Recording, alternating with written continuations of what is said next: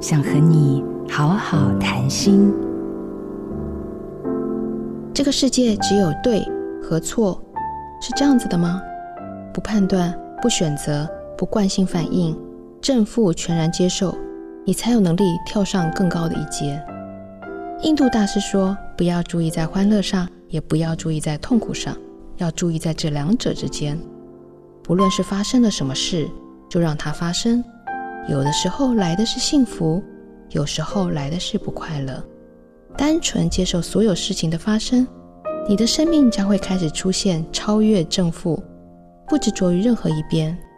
即使地震、海啸、火山爆发，那是地球的自然现象，是人们加诸这些自然现象正或负的标签。就像是一场雨，对求雨若渴的农夫来说是天降甘霖，但是对于已经洪水成灾的难民来说，那就是天地不仁。这个世界上没有谁先天是好人或者是坏人之别，只有你看待他的方式，决定了他在你面前成为好人还是坏人。调升你的振动频率，放大心灵视野。我是李新平。做自己的主人，找回你的心。印心电子，真心祝福。